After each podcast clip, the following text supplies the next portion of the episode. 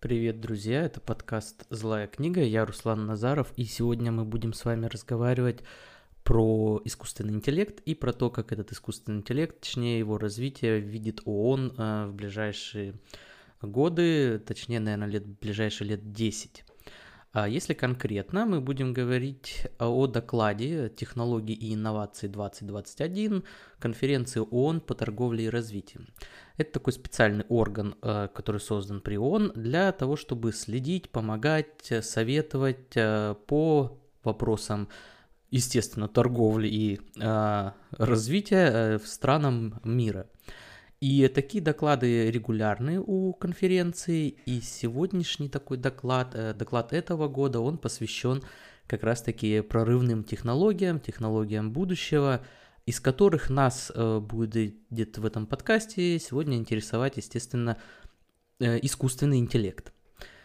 Так как доклад этот очень важный и он э, не переведен на русский язык, я буду позволять себе достаточно такие длинные цитаты, но мне кажется, что важность темы перекрывает возможную, скажем так, занудность подачи. А, давайте сразу перейдем к делу. Э, вот что нужно понимать про ООН. ООН это такая организация, которая на своем своей эмблеме, в своем щите, не знаю, ставит во главе угла э, справедливость, э, равенство, чтобы было равенство между странами, было равенство между людьми в этих странах, вот будет равенство и будет все хорошо. В принципе, это обусловлено исторически, потому что ООН создавалась, естественно, после Второй мировой войны, и а, тогда было всем очевидно, что одна из причин этой Второй мировой войны – это как раз-таки неравенство в развитии стран, неравенство в развитии людей в этих странах. И э, в результате э, ООН э, так генетически, скажем так, э, в ООН заложена идея сохранения этого равенства. И, естественно, если меняются технологии, то э, возникает вопрос, как эти технологии на это самое равенство, на справедливость повлияют. Э, в 2016 году, по-моему, э, на Всемирном форуме экономическом было объявлено, что вот мы перешли в четвертую революцию, которая будет состоять из технологий, из прорывных технологий, и э, будет следующая, получается, после промышленной, такая цифровая революция. А, постепенно эта тема становилась все более значимой, и сейчас, в принципе, уже сложно найти человека, наверное, который, например, не слышал об искусственном интеллекте или квадрокоптерах, которые тоже относятся к технологиям будущего. Это мы с вами уяснили. Теперь давайте следующий момент. Как же понимает равенство ООН?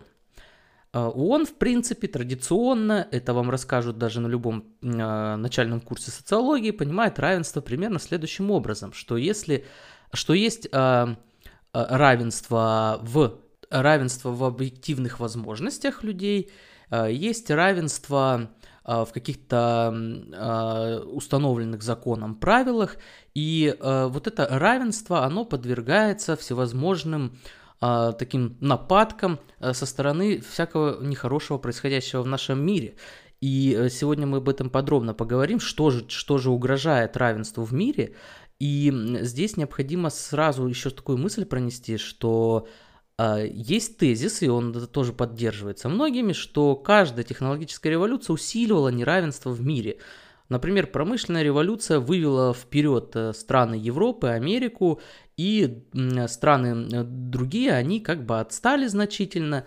Потом вот они весь 20 век пытались и пытаются играть в догонялки. Сейчас э, вектор перемещается постепенно в Азию вместе с новой а, а, с новыми технологиями, и, но это не означает, что мы как бы выровним э, Запад э, и Америку, выровним с азиатскими странами. Это совсем не так.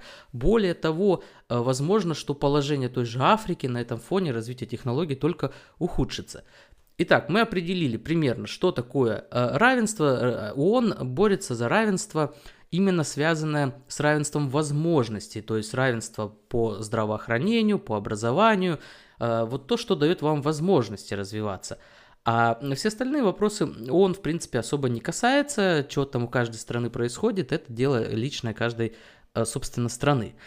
И угрозу мы тоже определили с вами, что а, э, основная угроза не, э, угроза справедливости, равенства в мире, это как раз-таки угроза со стороны технологий, точнее, возможная угроза, то есть есть она или нет. Давайте сразу перейдем к тому, чтобы посмотреть поподробнее, как сейчас обстоят дела с неравенством в мире. В своем докладе ООН э, повторяет знаменитое положение, что 1% населения сейчас богаче 90% самых бедных слоев населения. А возьмем, например, страны по богатству. В самых богатых странах бедняков около 2%.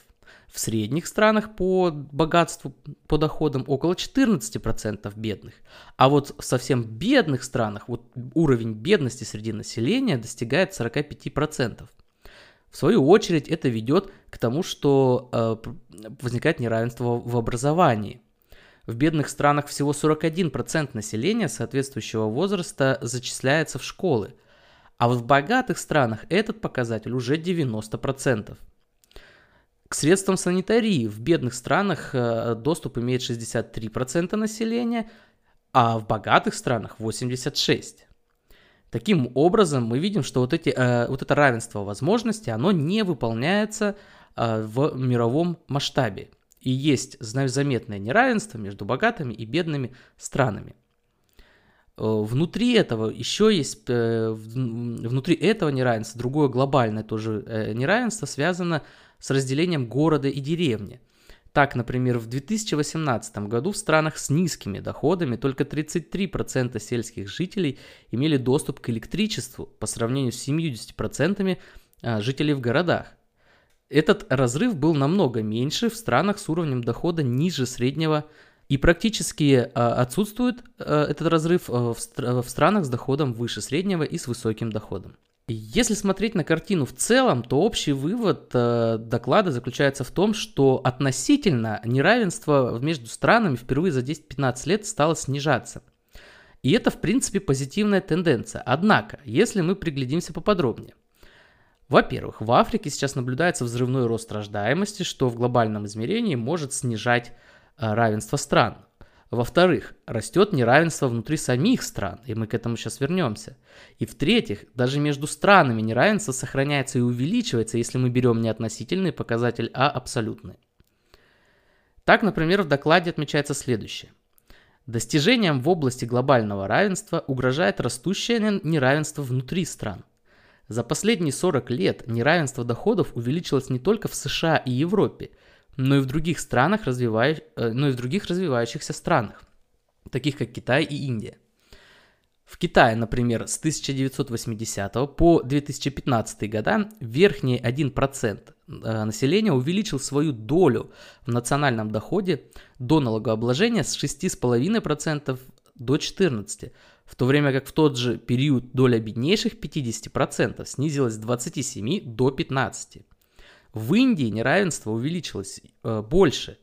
Верхний 1% увеличил свою долю с 7 до 21%, а нижние 50% снизили свою долю с 23% до 15%.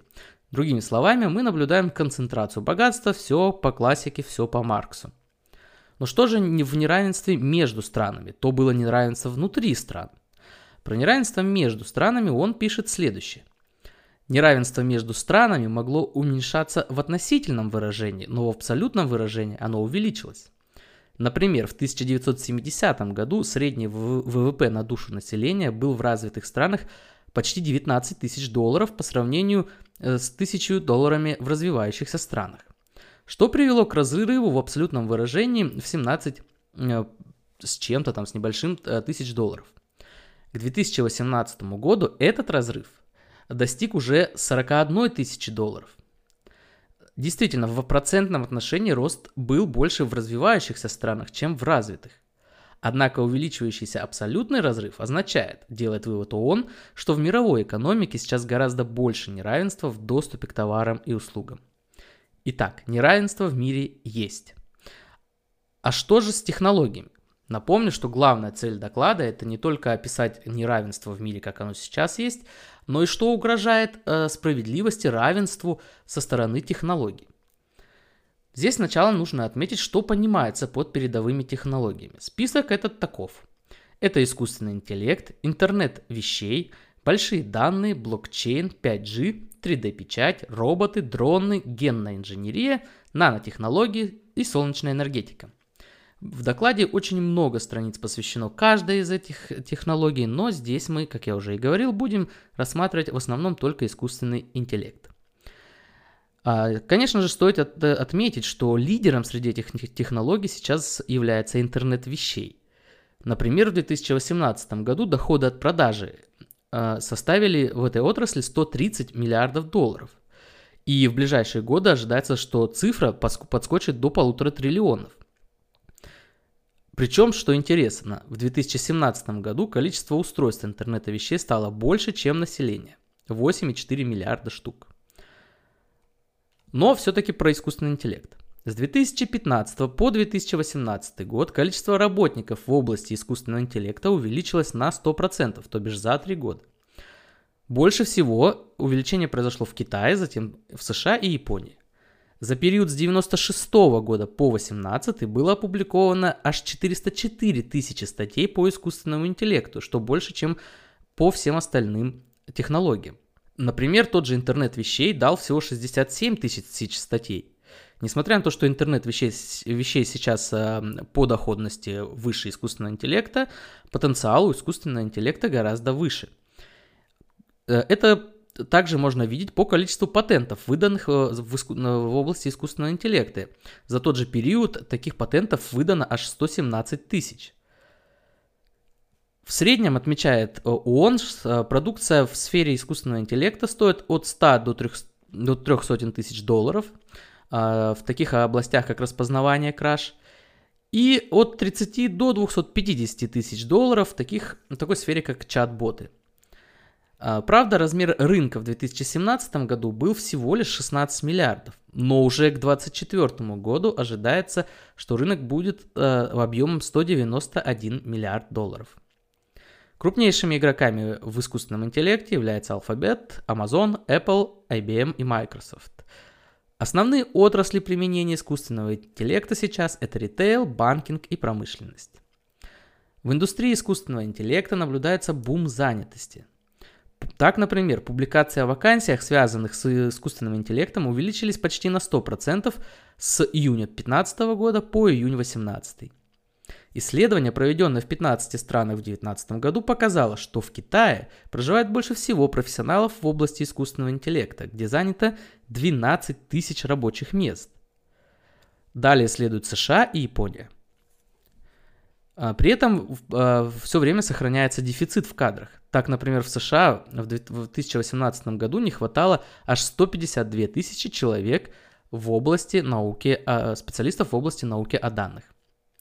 Он отмечает, что есть факторы, которые благоприятны росту рынка искусственного интеллекта. Например, это распространение больших данных, рост производительности, доступность крупномасштабного государственного финансирования и достижения в области технологий распознавания изображений и голоса. В то же время есть и широкий спрос, который обуславливается в том числе внедрением облачных приложений и сервисов. Однако основные, основным ограничением в этой отрасли является э, недостаток экспертов, а также возможный этический, э, моральный и вполне материальный вред со стороны применения искусственного интеллекта. Он также составил рейтинг готовности стран к новым технологиям. Первые три места в этом рейтинге занимают США, Швейцария и Великобритания – Китай на 25 месте, а рядом Россия на 27. В оценке участвовало несколько факторов, э, и такие, среди них такие, как развитие инфраструктуры интернета, квалификация рабочей силы, уровень исследований и разработок, то есть без количества статей, патентов и тому подобного, развитость индустрии и доступ к финансам.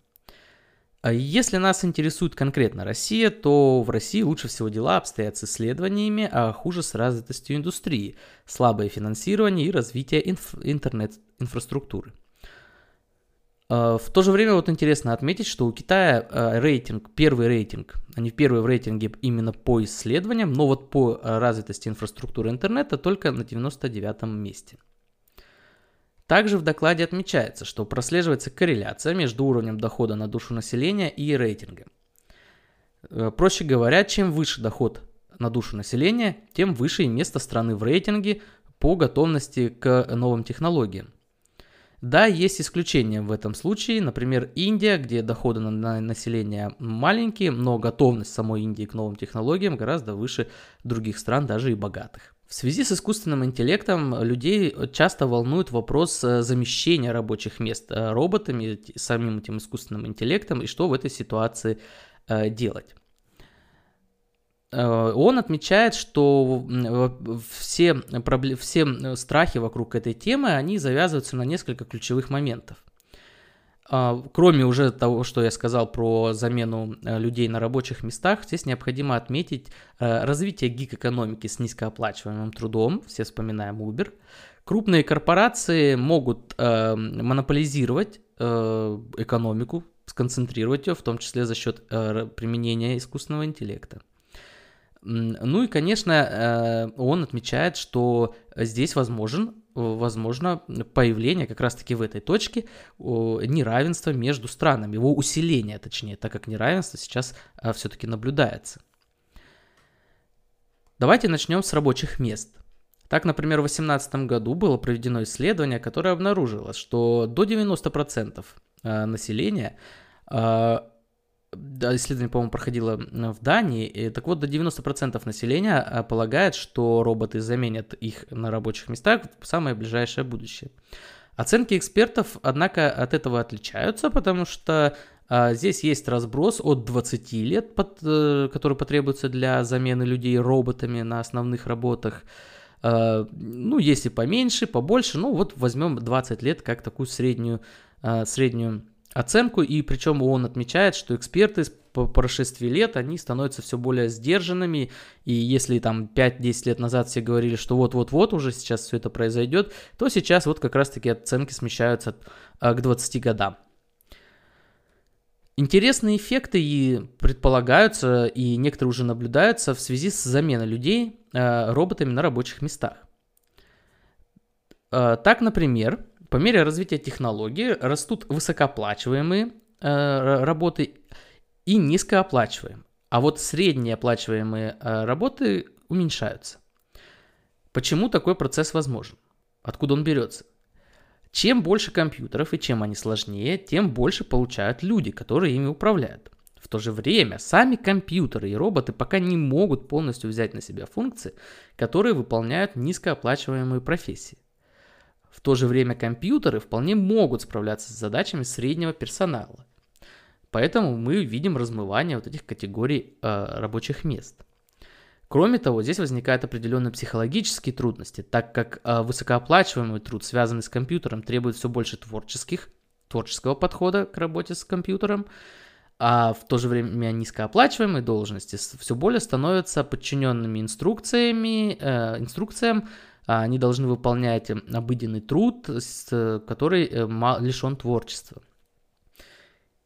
В этой ситуации, конечно, главный вопрос – это соцобеспечение. Однако, как отмечает ООН, только треть населения мира охвачена системой всеобъемлющего социального обеспечения, в то время как более половины рабочей силы вообще не имеют такового. А соцобеспечение должно по сути как-то стать подушкой, которая смягчит удар от, от перехода э, к, работ, э, к роботам на рабочих местах, когда людей начнут увольнять.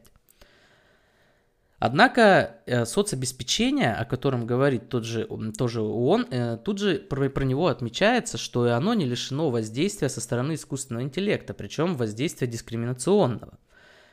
А, так приводится несколько примеров, когда искусственный интеллект э, принимал необоснованные решения по льготам для населения, а, ну, оценивая каким-то образом э, людей определенной категории и отказывая им в, этим, в этих э, льготах. А, в своем сайте на медиуме я, у меня есть несколько статей, где говорится о предубеждениях со стороны искусственного интеллекта, возможной дискриминации и вот этом всем. Э, эта тема стала настолько острой уже сейчас в Европе, что Комитет министров Совета Европы принял недавно, буквально месяц назад, специальное заявление по применению искусственного интеллекта в социальном обеспечении. И это тоже есть у меня на сайте, я ссылочку оставлю. А, есть несколько вариантов, как бороться с тем, что людей будут вытеснять с рабочих мест. Точнее, не бороться с самим этим процессом, потому что, ну, победить его невозможно. А что делать с этими людьми? Как помочь им? Так, например, предлагается ввести негативный подоходный налог. То бишь, если вы, например, за год не набираете какое-то определенное количество дохода, государство вам доплачивает. Это один из таких вариантов. Несмотря на все трудности, которые связаны с искусственным интеллектом, он, тем не менее, отмечает, что новые технологии должны повысить производительность. Так уже, например, с 91 года по 19 средний объем производства на количество рабочих неуклонно рос, и в глобальном масштабе рост составил с 21 тысячи долларов, долларов до 38 тысяч долларов на одного работника. В абсолютном выражении самый большой рост был в развитых странах, но в относительном выражении больше всего значительный рост наблюдался в странах э, с доходом выше среднего. С 13 тысяч долларов вырос доход э, до э, производительности до 36 тысяч долларов. А что может стать препятствием для развития новых технологий? На это тоже ООН обращает внимание. Главная проблема, как считает ООН, это рост населения, которое к 2050 году достигнет 9,7 миллиардов человек. Это создаст высокое предложение рабочей силы и снизит стимул к внедрению искусственного интеллекта. Кроме того, а необразованность людей, компьютерная необразованность людей тоже может стать большой проблемой. Так, например, только 30% людей, э, точнее, 30% э, людей не имеют базовых навыков по, работ- по работе с компьютером. Эта же проблема касается интернет, э, интернета, инфраструктуры интернета. Во многих странах, э, даже достаточно развитых, например, в Китае, много людей э, лишены возможности доступа к интернету, что, естественно, ослабляет развитие того же искусственного интеллекта и вообще новых технологий. Итак, вот что мы с вами увидели. Мы увидели, что технологии будущего уже активно развиваются сегодня. И в ближайшее время, в ближайшие 10 лет мы увидим взрывной рост э, и искусственного интеллекта, и 3D-печати, и 5G, и тому подобных технологий, о которых я говорил выше – и это, как и отмечает ООН, может привести к возрастанию неравенства среди населения. Например, люди будут вытесняться с рабочих мест, социальное обеспечение будет под угрозой дискриминации со стороны искусственного интеллекта и тому подобные штуковины. А что делать? В ООН, конечно, приводится список того, что делать, рекомендации для правительств, а, но, в принципе, они являются общими, формальными и они такие для красного словца. Сейчас никто не знает, как будет развиваться мир с, в связи с этими новыми технологиями. И единственное, что нужно точно помнить, это то, что а, любая страна, которая хочет в будущем занимать активное, активную позицию в мире, должна развивать именно искусственный интеллект тех, и новые технологии. А, по этому вопросу касательно именно России я запишу отдельный подкаст, потому что недавно вышел альманах специальной исследовательской группы, которая занимается вопросами развития искусственного интеллекта в России. И там сделаны прогнозы, сделан анализ предыдущего опыта и прогнозы на будущее. И это нужно отдельно смотреть в перспективе нашей страны. Но по результатам ООН, э, как я уже и говорил, Россия пока сейчас на 27 месте и выглядит у нас все не очень хорошо в части готовности нашей к развитию новых технологий. Ну, на этом, наверное, все. Спасибо, что вы слушали этот подкаст. Э, ставьте лайк, подписывайтесь на мой YouTube канал, на Telegram канал. И до скорых встреч. Э, здесь будет еще очень много интересного. Спасибо, что слушали. До свидания.